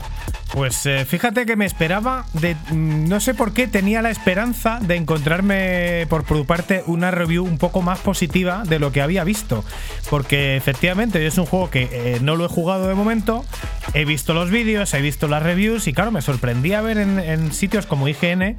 Eh, pues suelen, ser bastante cuánimes a la hora de las reviews que fuera un 7 el juego. Digo, ostras, pero es que yo lo veo. Es un juego que apetece tanto jugarlo cuando lo ves por el aspecto gráfico tan salvajemente bueno que tiene, y más siendo un juego de Bethesda. Joder, digo, pero es que no sé, seguramente a Nacho le habrá gustado mal. Vamos a ver, a ver qué dice Nacho. Y veo que estás más o menos en la, en la misma onda. Así que me da un poco de penilla. Y aún así, aún así, como es lo que dices tú, es tan bonito y es tan Japón, pues dan muchísimas ganas de jugarlo. Yo le quiero echar el tiento también para dar una contra, una contraopinión. Yo que soy de juegos cortos y tal, a lo mejor le cojo más el, el puntillo. Así que ahí lo dejamos mientras tanto. Muy bien, pues nada, eh, básicamente es, es lo que he estado jugando esta semana. Bueno, esta semana lo jugué hace medio mes, ahora estoy con otras cosas, pero vamos. Tú sí que también has podido jugar un poquito estos, estos días, Dani.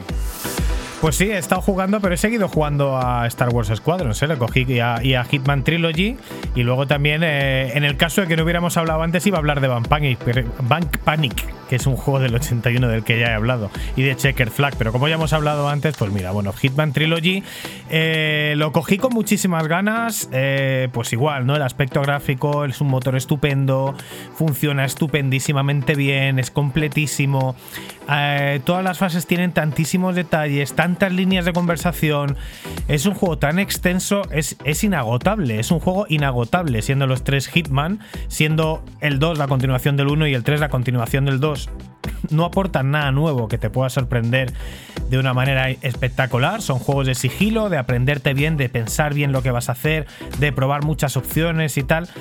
Pero sí que es verdad que me ha ido pasando que a medida que se van complicando las misiones, pues eh, va, perdiendo el interés y va perdiendo la magia. Ya te empiezas a aprender que muchas veces ves que hay muchísimos personajes, pero hay algunos que son como maniquís, porque solo puedes in- interactuar contra alguno, con algunos de ellos. Y luego eh, a veces te inventas cosas muy creativas, pero otras simplemente vas buscando pistas que te digan cómo se hace la misión, porque son tan extensas que mm, al final buscarte la vida ya son muchas horas de vida. Entonces, también tiene, tiene cosas de juego de, fases fetiche, que si coges una fase que te gusta mucho, te sacas todo el contenido, y si sacas otra fase que te resulta más espesa o más, menos agradable o menos divertida, pues quieres ir y pasártela rápida, y algunas de ellas son tan extensas que casi te dan ganas de, abandonar. Así que todo lo bueno que había dicho Hitman Trilogy, pues sigue ahí, pero la para que a mí me enganche un juego de sigilo y me deje de enganchar. Mira que o sea, aún así tiene millones, una legión de fans Hitman, pero sí que al final es un juego más de nicho de lo que me había parecido inicialmente. Y luego Star Wars Joder, Squadron. Sorprendido, espera, espera un momento, sorprendido me hallo, porque claro, hemos comentado durante los últimos tres podcasts Hitman y efectivamente ha sido muy de, de más. Y ahora mismo no es, no es a menos. Yo creo que a lo mejor te has cansado un poco. O Sí. Sí, sí, Te has no, cansado un poco de lo mismo, de a lo mejor tener incluso que, que, mm, hacer mucho research, ¿no? Para, para poder eh, enfocar la misión, una nueva misión desde el principio. Claro, no es que las Pero- las, misiones van, van creciendo en, en tamaño y entonces hay veces que ya tiene un tamaño que es un poco... eh, cuando una misión es un tamaño mediano, pues aún así se te pueden ir muchas horas en, decir, hostias, lo he hecho de esta manera, pero eh, tienen argu- los argumentos de cada misión están súper bien hechos. Por ejemplo, hay uno que tienes, eh, eh, hay como un terrorista que está compinchado con un político, el político está como en una, eh, ha, ha habido una revuelta, el político está como en una embajada y el terrorista en un especie de almacén, pero hay unos túneles que los unen y tal, y hay incluso una manera de llamar a uno haciéndote pasar por el otro y al otro haciéndote pasar por el uno y que se junten, pero están a tomar por culo el uno del otro y los dos van andando y simplemente es esperar a que anden hasta allí y presentarte allí y hacerles volar por los aires.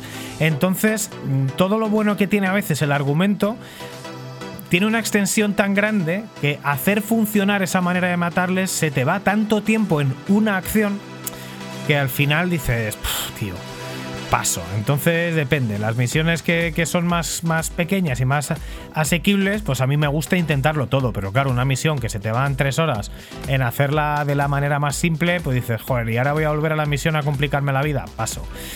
Y, y es uno de estos juegos que habiendo 7, 8 o 10 eh, argumentos secundarios en cada misión, cuando ya pasas y vas en línea recta y pasas a la siguiente, a la siguiente, a la siguiente, ya son malas noticias. Y eso es lo que me ha pasado a mí con Hitman. Pero bueno, es una. Es, yo creo que es una opinión muy personal y es un juego muy personal.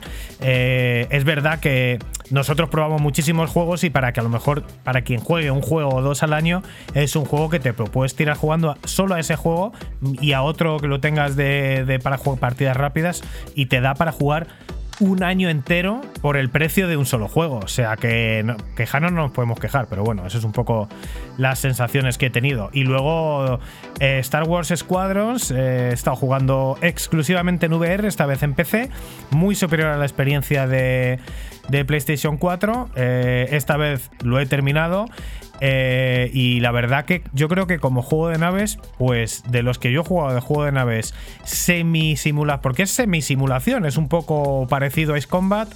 Y como juego de naves, yo creo que probablemente es el mejor que se ha hecho nunca. A nivel que a medida que se va complicando la cosa y sobre todo a medida que Electronic Arts ha ido parcheando el juego para que funcione bien en VR, el juego es una auténtica maravilla. Se va complicando, cada, te dejan cambiar el armamento de las de las de las naves. eh, luego los ataques a las naves grandes son increíbles porque las naves realmente son enormes y están detalladísimas. Es decir, no tiene, tiene dos, dos cañones láser. Si tú haces una pasada a lo loco por una por una por una nave que quieres destruir tiene 15, 20, 30 cañones, 30 cositas, tiene un montón de dispositivos, uno que le da escudos, otro que, le, que, dispara, otro que te quita escudos a ti. Eh, entonces es, es complejo, es amplio y lo único que le pondría es que tiene una dificultad bastante inestable. Tienes una misión que es dificilísima y la siguiente pues es bastante asequible.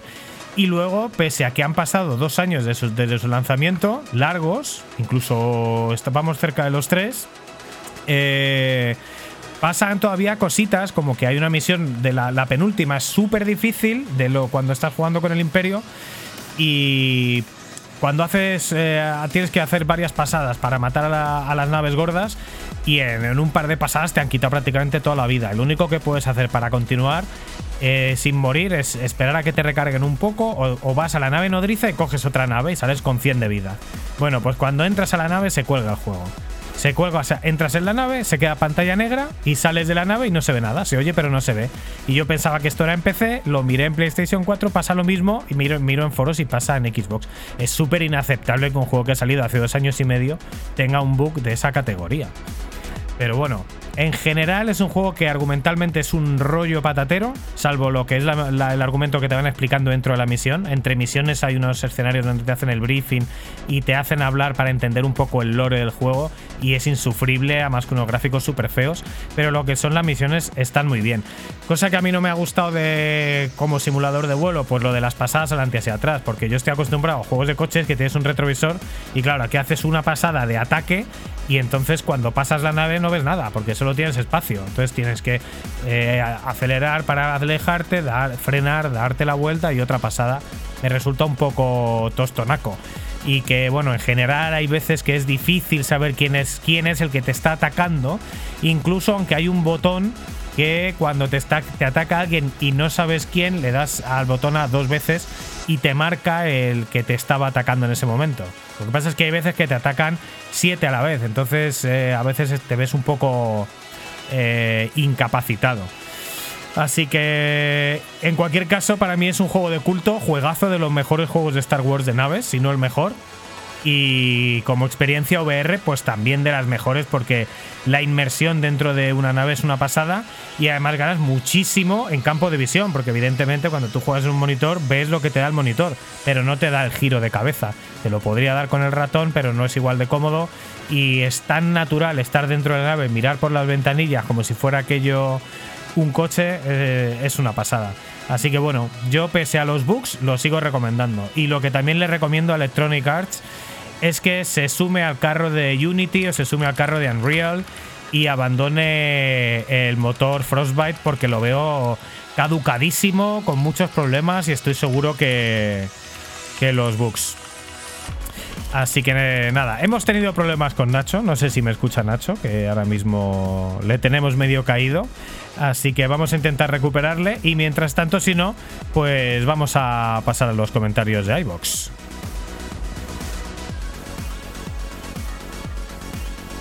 Vale, ya hemos recuperado a Nacho y esta vez sí, esta vez sí, se cumple una cosa que nunca había pasado en Pixel Perfect, que hemos tenido que editar, hemos tenido que recuperar la conexión para poder seguir. Nacho, ¿qué, qué me ¿Qué cuentas de, eh? de la, de la Pues- review?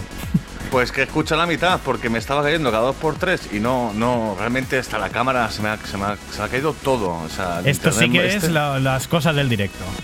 Sí, he tenido que reiniciar el router, de hecho, o sea que bueno, ahora mismo, pues bueno, hemos parado y, ahora estamos haciéndolo de nuevo, pero vamos, que sobre el tema de la review de Dani, que eh, también lo probé yo el Star Wars, porque claro, como está con el EA en, el Game Pass, pues al final dije, voy a echarle un vistazo, y sí, probé estas cuatro misiones, eh, coincido contigo en lo del briefing, es un coñazo. Yo quiero volar y que me explique la misión cuando estoy volando, ¿sabes? Los objetivos. No me lo... Es que es bastante aburrido el tema ese. Luego, eh, tampoco es que dado mucho. Al final creo que jugué 4 o 5 misiones, pero bueno, como me moló muchísimo el, pues los X-Wing de PC en su momento, el, el Star Wars Arcade de 32X, o el maravilloso versión esta de Star Wars que se acaba en Nintendo GameCube, pues coño, hay que probar este también, porque tiene muy buena pinta y el, y el rollo parece similar.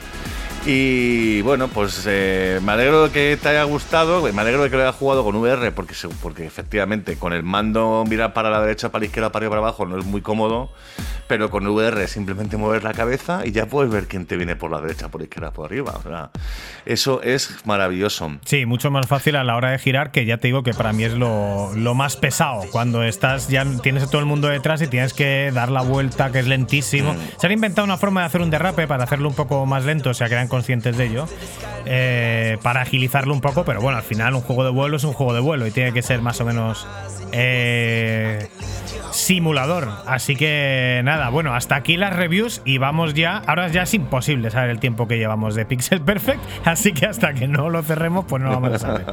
Eh, vamos ya con los comentarios de iBox, ¿no? Sí, vamos con los comentarios de iVoox. Además, voy a ir con el primero que es de una amiguita, que es una vaca. es una vaca salada, muy salada. Que, Que no los vamos a leer enteros, ¿no? Hay que hacer un resumen porque nos habéis Sí, puesto unas Biblias sí. impresionantes aquí. Sí, oye, que lo agradecemos que nos pongáis las Biblias Sí, porque luego las las respondemos evidentemente en iVoox y aquí las comentamos resumidamente. Dice que le ha encantado, que se lo ha pasado te está escuchándonos por los cuatro costados y sobre todo le ha gustado la recomendación de otros podcasts. Claro, nos unimos a la comunidad podcastil eh, que tenemos en este país y en, y en parte de Hispanoamérica para iros comentando noticias sobre otros podcasts y que podáis evidentemente crear comunidad con ellos como habéis creado comunidad con nosotros. Y nada, nos hace una recomendación también sobre juegos, eh, eh, juegos indies y que nada, que, que, que le echemos un ojo majete a los pedos, que es el final, que es el problema que tuvimos con el, con el podcast al final del programa con Carlos Fulloa, que lo habéis escuchado todos probablemente, que es un ruido muy, muy desagradable que ocurre, pero que en este podcast creemos que no ha pasado porque tenemos aquí unas herramientas muy ricas para verlo, si el problema Pues ya sería el no. colmo si nos pasa eso también, pero no, no, Joder, estamos bastante seguros de que no. Ese, ese problema puede hacernos rehacer el podcast, de hecho. Sí, sí, sí. Podría y no ser, queremos. podría ser. Si pasara desde el principio y se grabara todo, sería desastroso. Y de hecho, una vez lo tuvimos que hacer, o me lo invento. No, al final no lo. Creo que cortamos una parte y la, la- la hicimos Ah, otra vez. hicimos la parte última, sí, sí, sí. Bueno, Shane nos dice buen programa a Carlos, hablando de Carlos Ulloa, por supuesto, en el anterior, en el número 49. Claro, que es que este, este es el 50, hicimos el, el especial en el 49. Eh, pues que nos dice que, buen programa, Carlos le ha costado un poquito arrancarse, pero luego ha estado a la altura. Y bueno, que Carlos llevaba más de 20 años sin estar en un programa de radio y bueno, desde luego en 2008 al parecer mandó unos audios a uno, eh, que nos lo han comentado también por aquí. Y, y dice, pues te hizo, te hice caso David. y esperó a la versión de PC de House of the Remake y atención porque este sí que se aventuró a modificarse una pistola de PlayStation con el mod de este de Gun for Air que básicamente eh, eh, pues te quedas haces una pistola nueva con, con la carcasa. Es una es una pasada lo que nos ha hecho lo que ha hecho Shane y nos encantaría que nos contara qué tal le ha ido con ella porque bueno al final es una inversión y es un do it yourself pero bueno está muy bien. Y también nos cuenta que no está de acuerdo con el estilo gráfico de Monkey Island, del nuevo Monkey Island, eh, que se acerca demasiado al estilo de Broken Age, al estilo errático de Green Fandango y Psychonauts, y que esperaba otra cosa más identificable en la saga al final. Pero es que este al final son gustos, o sea, no. Yo creo que al final, por más vueltas que le demos, no van a, no va a cambiar. O sea, Ron Gilbert es el capo de Monkey Island, quiere hacerlo así y, y punto. A ver, el estilo gráfico es que ni siquiera lo hemos visto en movimiento. O sea, que también es verdad que, que lo que nos dice él, que, que Ron Gilbert entenderá que ahora el público es más crítico y más exigente, que sí. Pero y también es verdad que somos todos muchos más llorones porque tenemos los altavoces de Twitter y demás. Y al final esto es eh, un cuadro que pinta un tío. Si te gusta el cuadro, cómpratelo. Y si no, pues cómprate otro cuadro. Y es así de sencillo. Creo yo, ¿eh? O sea, yo también soy súper fan de la saga. Pero, pero es que no, no, podemos evitarlo. O sea, si nos gusta como el 1 y el 2, pues genial. Y si no nos gusta como el 3 y las cosas que han hecho después, pues no nos gustará y lo podremos decir y ya está. opiniones contra- eh, enfrentadas con esto del nuevo Monkey Island. ¿eh? Hay gente que le gusta mucho y hay gente que no le gusta nada. A mí, por ejemplo, me mola. A mí me gusta, a mí me gusta también y quizá por eso soy más benévolo también. ¿Qué nos dice T.A. Jopis? Pues el señor Maese Jopis, que dice que les ha pasado en grande escuchando pues nuestro genial programa. Muchas gracias. Que por cierto, que ha sacado un libro, eh, que tenemos que hablar de ello en, sucesivos podcasts, y que le ha encantado que habíamos invitado a Carlos Fulloa, que hacía mogollón, pues eso, que recuerda el programa de Game 40 con cariño. Pues claro, eh, el Maese Jopis es más o menos de nuestra quinta, entonces pues nada, eh, recordando lo que era el Game 40 con los concursos que, de hecho más, ganó un concurso de Super Soccer de la Super NES gracias al programa y el, eh, algo que no hablamos en el anterior podcast pero que recordamos con mucho asco que era el, mo- el monstruo de la última pantalla pero que él lo recuerda con cariño. Así yo lo que nada, recuerdo yo- con cariño también, ¿eh? O sea que, Sí, ah, claro, porque en aquella época era, era, era muy jovencito y quería ser mayor y eso era como muy de niño y no me gustaba. Pero luego, eh, cuando tú haces un programa de radio y cuando haces, o sea, eso es un currazo, ¿eh? Hacer al monstruo de la última pantalla y distorsionarte la voz, inventarte el personaje y pues, hacerte un guioncito y meterlo cada semana y luego hablar con él, que es una, o sea, Sí. quiero decir, A ver, currar técnicamente era la leche. Mucho vamos, respeto ver, artístico. Me aburría. Bueno, Guillem, Qué grande, tío. Hacía mil años que no hacíamos la imitación. Eh, Cuéntanos lo que dice Atreus, por ejemplo, que Atreus eh, nos, nos sorprendió con algo que pensamos que Game 40, o sea, Carlos y yo de Game 40 estaba completamente desaparecido del tema del podcast, pero no. Pues sí, sí, nos dice que, que lujo tener como invitado al desaparecidísimo pilar de Game 40, tercer pilar de Game 40 y que si no se equivoca el lugar, lugar radiofónico donde intervino después del game fue un homenaje al décimo aniversario del programa que hicieron en el episodio 100 de Blade 94.6 en 2008. Y dice que intervino entre comillas porque si no se equivoca solo mandó una nota de audio. Así que sí, un duljazo disfrutar de su, intervención. Esto nos dice y que muchísimas gracias y enhora- y enhorabuena por el programa. Es que me da mucha vergüenza leer enhorabuena. O sea, es como que yo mismo estoy diciendo un halago al programa. Entonces, pero muchísimas gracias a Treus. Y sí, la verdad que ha sido eh, un placer tener a Carlos porque, porque bueno, además de entrevistas, es que se integró como uno más desde el principio y casi que era un poco un déjà vu aquello. Sí, ¿eh? le costó al principio arrancar a Carlitos, pero luego ya como siempre, como si hubiesen pasado cero años desde que nos vimos la última vez. Tenemos algún comentario más. Sí, también nos escribió, ya yo creo que tenemos dos, eh, Calzacaz, que no es otra persona que nuestro querido Xavi de MS2 Club, que nos escribe, un- nos dejó un comentario en iVoox diciendo que le, le ha encantado escucharnos y tan buena compañía como Carlos Ulloa, efectivamente. Un saludito aquí y nada, nos vamos escuchando por las redes, amigo Xavi. Y por último, Mike CD nos dice que buen programa, chicos, pedazo de entrevista, la de Carlos Ulloa, y que se ha reservado en físico el House of the Dead para Nintendo Switch. A ver qué tal. Un saludete. Pues a ver qué tal, Mike CD, porque, bueno, a lo mejor si solo lo pruebas en Switch le puedes dar un pase, pero claro, evidentemente, después de haberlo jugado con pistola, de la manera que os conté en el anterior programa en, en PC, pues claro, y después de haber jugado en Praga a la recreativa, al original, con pistola original, por supuesto, pues yo creo que con los mandos de Switch desmerece mucho el original. Pero los nostálgicos somos así y si sale una revisión de uno nuevo, pues lo queremos probar. Eh, y a mí me ha pasado también, que me he comprado la mitad de, los- de las reediciones de, de los juegos de Sega en Nintendo Switch, algunos como Outrun eh, y y sobre todo Virtua Racing increíble y otros muchísimos o por no decir casi todos una auténtica vergüenza y una en fin si no vi es el juego de la recreativa tal cual y la única cosa es que puedes repominar de manera que te lo puedes pasar que es la única manera humana de, de pasárselo así que pero ya nos contarás nos encantará saber qué te ha parecido House of the Dead que es uno de también mis juegos fetiche y yo Sí, creo cuéntanoslo, cuéntanos, porque además tengo también curiosidad por saber cómo se juega en Switch. Así que Dani, sí. Yo creo que con tuyo. esto ya nos vamos señores?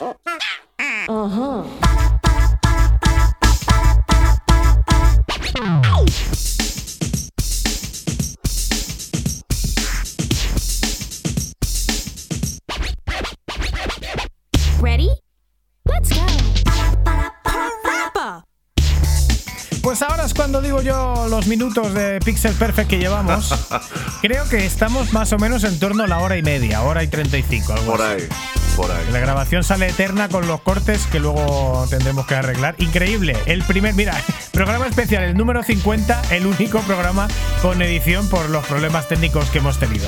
Este ha sido el número 50, grabado el 31 de mayo de 2022 en directo, con cortes, con Nacho Hernández. Qué placer haber estado contigo en Praga y qué placer haberte tenido hoy hablando de Ghostwire Tokyo y de todas las actualidades de los videojuegos, Nacho. Igualmente, Dani, ha sido un placer. Te echo de menos por aquí. Iré para España algún día, imagino, a lo mejor en Navidades, para poder, pues no sé, podemos visitar. ¿Qué coño? Si no vamos a la Oscar Party. Es verdad. Que nada, nos vemos dentro de pues dos meses casi. O sea que genial, genial, genial. Con muchas ganas de, de participar en este evento allí en el País Vasco. Y bueno, pues un placer igualmente haberlo, haber hecho el podcast de hoy contigo. Siento el tema de ahora te va a tocar trabajar un poquito con el tema. No sé si tendrás un programa de edición, ¿no? Si lo tienes. Tengo, ¿no? Sí. tengo. Vale, vale, vale. Porque es que, claro, eh, es algo inaudito que me haya caído en medio del programa. La review de Star Wars me he escuchado la mitad. Bueno, pues Pero ten- bueno, vamos a estar disfrutado. Tendremos un par de podcast, eh, un par de programas eh, de aquí a julio o tres y luego en julio en directo desde la Euskal Party, desde Eus- la Euskal Encounter. También nos vais a poder escuchar en MS2 Club y vamos a tener un montón de juegos para hablar en los próximos eh, programas. Igual intento hacerme una contra review de Returnal que nos hizo Carlos eh, y una contra review de Ghostwire Tokyo y seguir con los juegos que ahora sí nos mandan las compañías. Mientras tanto, pues eso, en breve nos vemos aquí de nuevo desde Madrid y desde Praga en Pixel Perfect, el programa de radio de ninguna radio. Todo cambia, nada permanece y aquí estamos nosotros para contároslo. Hasta pronto, chavales. Hasta luego, amiguetes. Chao, chao.